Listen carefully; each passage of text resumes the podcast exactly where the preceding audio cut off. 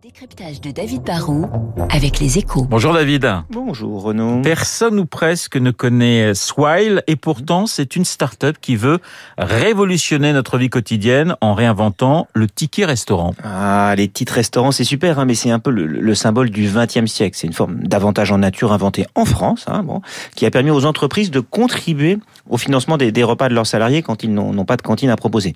Mais bon, on a besoin de réinventer ce moyen de paiement en passant du, du papier, du titre que l'on déchire un peu maladroitement parfois d'une sorte de chéquier à un produit vraiment digital, une carte de paiement sans contact, voire une apps dans un smartphone. Et c'est justement ce que propose Swile.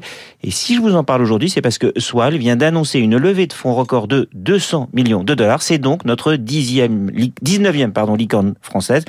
Vous savez, c'est comme ça qu'on appelle les startups dont la valorisation dépasse le milliard de dollars. David, pourquoi Swile attire ainsi les, les investisseurs? Déjà parce qu'il s'adresse à un marché de masse. Hein. On a tous besoin de manger, à un marché potentiellement mondial et à un marché en croissance. Hein. Partout dans le monde, il y a des entreprises qui proposent ainsi des prestations à leurs employés.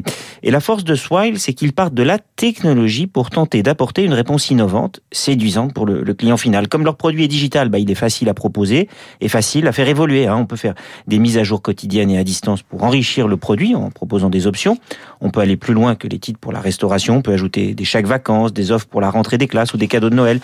Et puis ça marche chez tous les commerçants comme une carte de paiement Visa ou Mastercard. Le digital est plus flexible et comme Swile part de zéro, bah, ils n'ont pas de métier historique à protéger. Ils peuvent donc prendre plus de risques. La réussite de Swile est donc une bonne nouvelle bah oui, c'est une bonne nouvelle pour la France. Avoir hein. une start-up tricolore qui réussit chez nous, où il revendique déjà en trois ans seulement hein, plus de 10% de part de marché, mais qui arrive aussi à séduire hors de nos frontières, c'est primordial.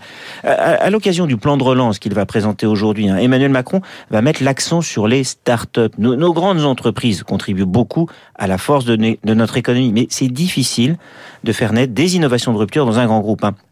On met toujours les investissements et les meilleurs éléments du groupe sur les métiers existants, les plus rentables. Du coup, on a besoin de start-up pour vraiment rebattre les cartes. Une start-up n'a pas le choix. Pour s'imposer, elle doit apporter un vrai plus, même sur des sujets aussi simples. Pour la restauration, par exemple, elle doit penser beaucoup plus au client final, par exemple, qu'au responsable des achats d'un grand groupe.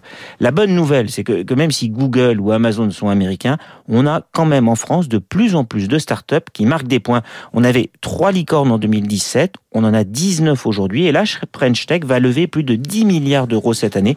Ça prouve qu'on est quand même sur le bon chemin. Le décryptage de David Barou. Dans une petite minute, le journal de 8 heures. Je vous rappelle mon invité à 8h15, Roc Olivier Mestre, le président du Conseil supérieur de l'audiovisuel.